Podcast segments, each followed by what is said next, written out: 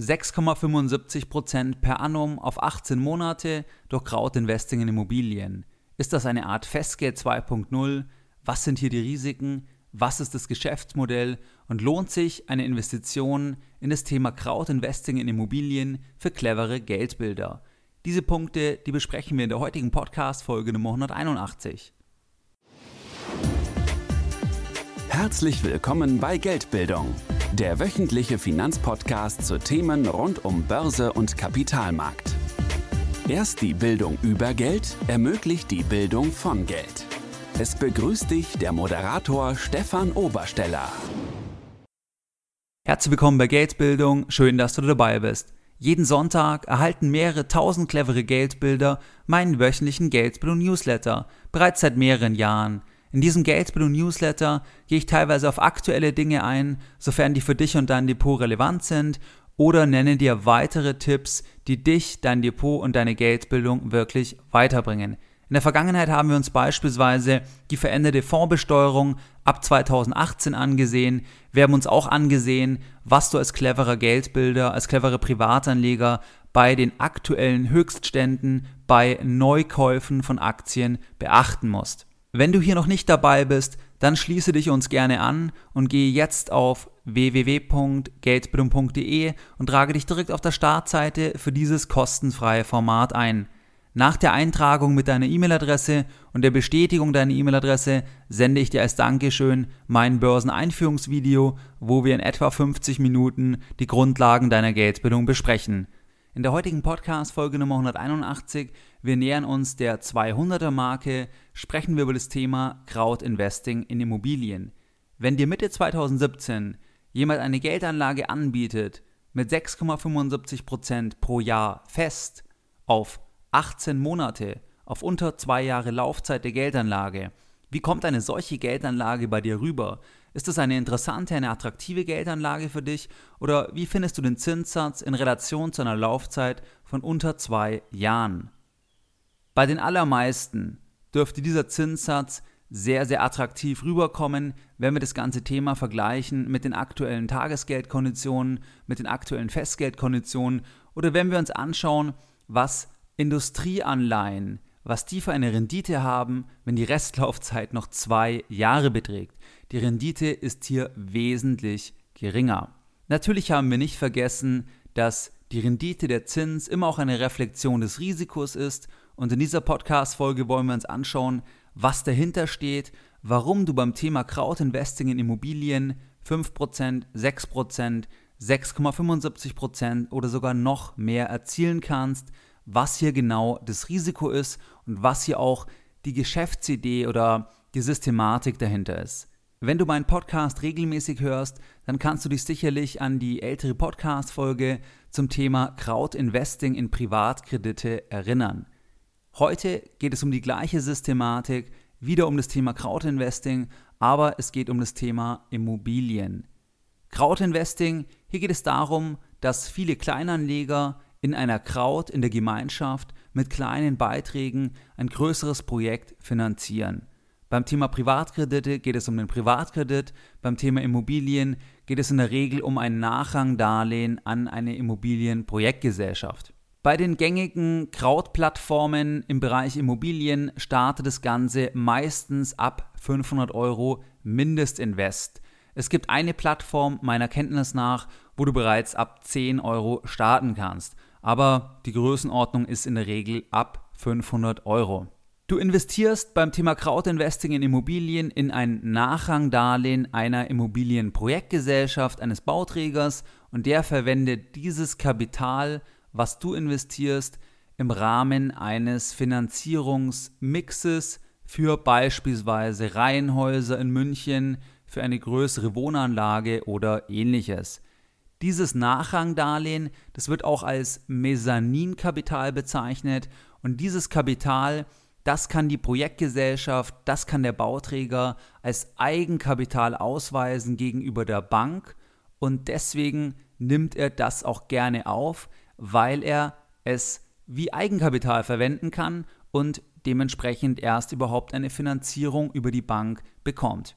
Dieses Mezzaninkapital ist im Verhältnis zum Mezzaninkapital bei institutionellen Anlegern günstiger. Das heißt, Privatanleger über diese Plattformen erhalten zwar hohe Zinsen, haben aber auch hohe Risiken, weil es nachrangig ist. Und für die Projektgesellschaft, für den Bauträger ist es immer noch günstiger, das Mezzaninkapital von Kleinanlegern aufzunehmen, wie das Mezzaninkapital von Großanlegern aufzunehmen. Die verlangen in der Regel noch mehr Rendite, nicht selten zweistellige Zinssätze bei Mezzaninkapital. Lasst uns ein kleines Beispiel machen.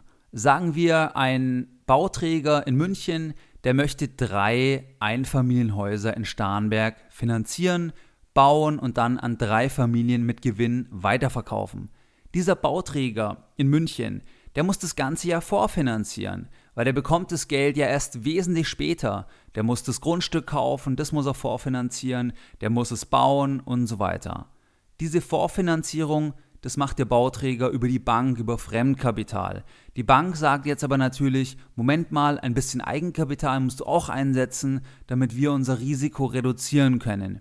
Und dieser Bauträger, der gründet jetzt eine neue Projektgesellschaft und realisiert mit dieser Projektgesellschaft, mit dieser separaten Gesellschaft dieses Projekt in Starnberg, dass er drei Einfamilienhäuser baut. Jetzt kann der Bauträger mit der Projektgesellschaft auf die Idee kommen, dass er doch Geld auch von der Kraut aufnehmen kann über eine solche Plattform und dieses Kapital, was er hier einnimmt, das ist dann ein kleiner Teil der gesamten Finanzierung und es wird gegenüber der Bank, wie bereits angedeutet, als Eigenkapital ausgewiesen und die Bank fordert auch Eigenkapital.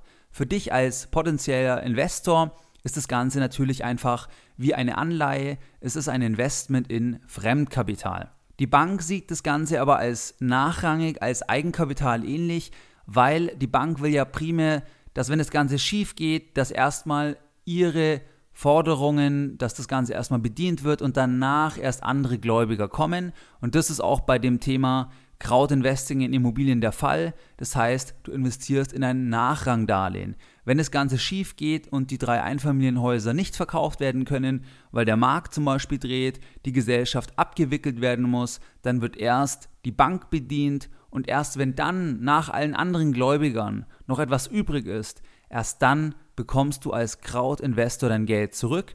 Das ist einfach das Thema Risiko, weil du in ein Nachrangdarlehen investierst. Die Projektgesellschaft nimmt es aber gerne auf, weil es als Eigenkapital gegenüber der Bank ausgewiesen werden kann. Was sind die Chancen, was sind die Risiken? Die Chancen sind bei diesem Thema natürlich, dass du einen überdurchschnittlichen Zins erhältst, den du sonst nicht so schnell findest. Du hast aber natürlich mehr Risiko. Das ist hier definitiv kein Free Lunch. Das heißt, du hast hier keine risikolose Rendite, sondern der Bauträger, die Projektgesellschaft bezahlt dir so viel Zinsen, weil das Risiko natürlich hoch ist und weil du im Rang ganz weit hinten stehst. Die Chance ist also, dass du im besten Fall dein Kapital mit den vereinbarten Zinsen zurückbekommst. Das Risiko ist, dass du im schlechtesten Fall dein gesamtes Kapital verlierst, wenn die Projektgesellschaft in die Insolvenz gehen muss, weil sie beispielsweise das ganze Thema nicht gestemmt bekommt, weil sie die Einfamilienhäuser nicht verkaufen kann, warum auch immer, weil irgendwelche Fehler gemacht werden dann bekommst du nichts mehr zurück, wenn das Geld nicht ausreicht, also wenn nicht etwas noch übrig bleibt nach der Bedienung aller vorrangigen Gläubiger. Wie ist das Ganze jetzt zu beurteilen für Privatanleger? Hier sind mir mehrere Punkte wichtig. Zum einen ist es ganz wichtig zu unterscheiden oder anzusehen, in was investierst du überhaupt. Investierst du direkt in die Immobilie, investierst du in die Schulden, in was investierst du genau? Und hier investierst du in aller Regel, ich weiß es nicht abschließend bei jeder potenziellen Krautplattform, aber bei den meisten, die ich kenne, hier investierst du in ein Nachrangdarlehen. Du bist nicht in die Immobilie investiert. Es handelt sich also nicht um ein klassisches Immobilieninvestment, sondern um ein Anleiheninvestment. Und zwar um eine Anleihe, die nicht handelbar ist um eine private Anleihe, um ein nachrangiges Darlehen an eine Projektgesellschaft. Das ist ganz wichtig, weil ein solches Investment müsstest du bei deiner Asset Allocation ganz klar dem Thema Anleihen zuschreiben, dem Thema Geldwerte zuschreiben. Und vermarktet wird das Ganze natürlich, jetzt kann jeder in Immobilien investieren, jetzt kann jeder von dem Immobilienboom profitieren. Das kann man natürlich so vermarkten, aber faktisch bist du nicht in die Immobilie investiert. Faktisch erhältst du auch gar nicht mehr als den potenziell versprochenen Zins. Das heißt, du hast von dem Immobilienboom gar nichts. Dein einziger Case ist, dass wenn die Immobilienmärkte weiter steigen, dann hast du hoffentlich die höhere Chance, dass die Projektgesellschaft das Projekt mit Gewinn abwickeln kann und dass die dich dann als Gläubiger auch zurückbezahlen kann. Aber du bist nicht in die Immobilie investiert, das ist ein ganz wichtiger Punkt. Und du musst immer anschauen, in was investierst du überhaupt. Der zweite Punkt ist, dass diese Plattformen natürlich noch nicht ganz so lange bestehen, dass diese Plattformen primär erst überhaupt durch das Internet in der Form möglich sind, wie es auch bei dem Thema Privatkredite der Fall ist, wo ich im Übrigen das Ganze etwas klarer finde, weil beim Thema Privatkredite investierst du ja einfach wirklich in Privatkredite und es wird damit geworben, dass du in Privatkredite investieren kannst. Beim Thema Crowdinvesting in Immobilien wird geworben, dass du in Immobilien investierst, faktisch investierst du aber in die Anleihe oder beziehungsweise in, die, in das Nachrangdarlehen. Ein weiterer Punkt ist, dass viele natürlich denken, dass es eine Art Festgeld ist, weil es steht ganz groß, jetzt investieren 6,75% auf 18 Monate und natürlich werden die Risiken noch genannt und natürlich wird darauf hingewiesen, dass du ein Totalverlustrisiko hast, aber meine Erfahrung ist, dass die meisten das nicht registrieren werden. Die meisten werden nur sehen, okay, du bekommst hier einen festen Zins und das ist eine sichere Anlage, weil es irgendwas mit Immobilien zu tun hat. Das heißt, hier ist es ganz wichtig, dass du dir klar machst, dass natürlich, wenn alles gut geht, du den festen Zins bekommst, aber dieses Versprechen, dass du den Zins bekommst, das wird dann nur eintreten, wenn das ganze Projekt erfolgreich über die Bühne geht, also wenn es alles funktioniert wie geplant. Ein weiterer Punkt ist, den ich ergänzen möchte, dass die Beurteilung, also ob der Zins gerechtfertigt ist, ob der Zins höher sein müsste, weil das Risiko höher ist oder wie sinnvoll das Projekt ist, weil du kannst dir auf den einzelnen Seiten genau anschauen, was gibt es für Projekte, wie viel wurde bereits investiert, was ist die Laufzeit und so weiter. Du kannst ja dann sehen, dass das Geld zum Beispiel zweckgebunden in die Projektgesellschaft fließt und die Projektgesellschaft drei Häuser drei Einfamilienhäuser in Starnberg bauen möchte. Der normale Privatanleger kann aber natürlich nicht beurteilen, wie sinnvoll ist es. Kaufen die zu teuer? Ist die Marktphase gut? Ist die Marktphase schlecht? Das heißt, hier hast du auch wieder das Problem, dass man es als durchschnittlicher Privatanleger nicht beurteilen kann, ob jetzt diese Projektgesellschaft besonders gut ist oder, oder schlecht, ob du dieses Projekt wählen solltest oder ein anderes. Das heißt, du hast hier eine hohe Informationsasymmetrie, weil du das Know-how tendenziell ja nicht hast und du kannst zwar alles nachlesen, aber du kannst es eigentlich, eigentlich schlecht beurteilen und der Markt ist nicht so effizient. Der Zinssatz wird natürlich von der Projektgesellschaft selbst festgelegt, aber Natürlich werden die schauen, was ist der Marktzins, aber es ist einfach nicht vergleichbar mit einer, mit einer Aktie, die in der Börse notiert ist. Hier ist ja das Bepricing oder, oder die Preisbildung sehr effizient oder mit einer Anleihe, die in der Börse gehandelt wird. Unterm Strich Natürlich ist es kein Free Lunch.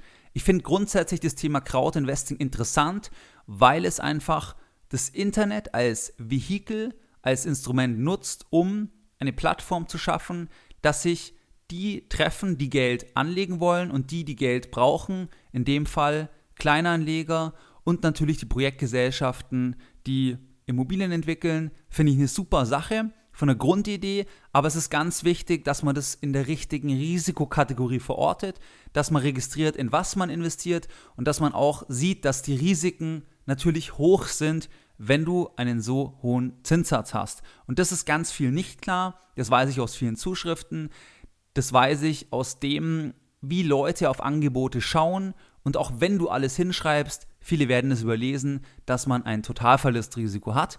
Und mein Tipp an dich, wenn du so etwas wie Crowdinvesting in Immobilien machst, dann ist es erstens ein Anleiheninvestment, zweitens würde ich das nur mit einem minimalen Prozentsatz machen, wie ich ja es auch bei, beim Thema ähm, Privatkredite empfehlen würde. Und das ist keine Komponente in keiner Weise einer langfristigen Altersvorsorgestrategie. Für mich ist das eine Spielerei, eine Mini-Beimischung, wenn man da Spaß dran hat, sich damit zu beschäftigen und wenn man weiß, dass es sich um eine riskante Anlageklasse handelt, hat aber nichts mit dem Thema Altersvorsorge aus meiner Sicht zu tun.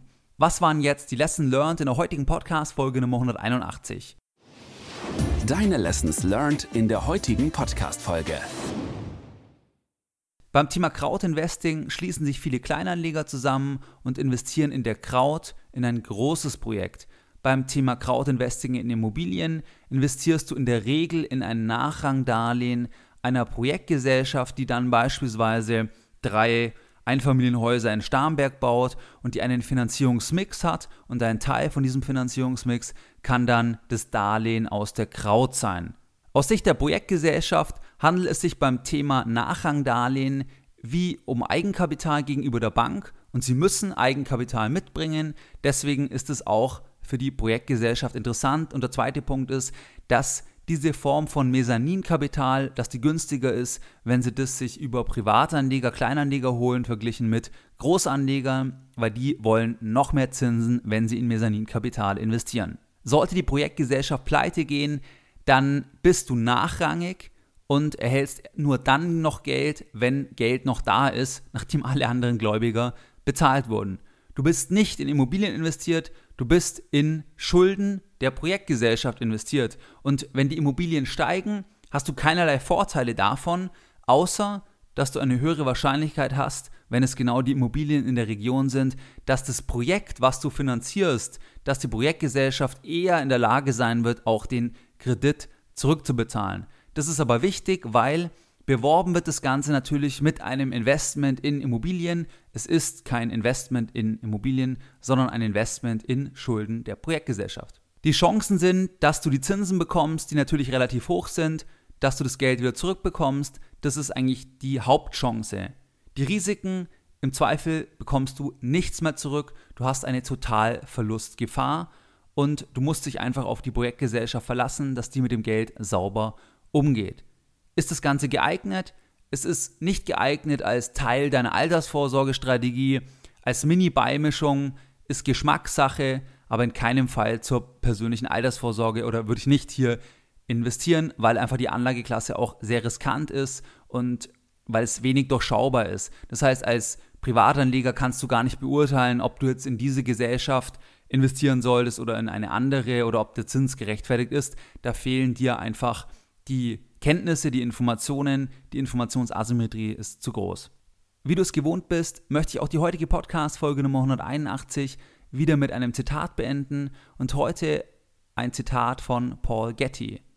Würde alles Geld dieser Welt an einem beliebigen Tag um 3 Uhr nachmittags unter die Erdenbewohner verteilt, so könnte man schon um halb vier erhebliche Unterschiede in den Besitzverhältnissen der Menschen feststellen.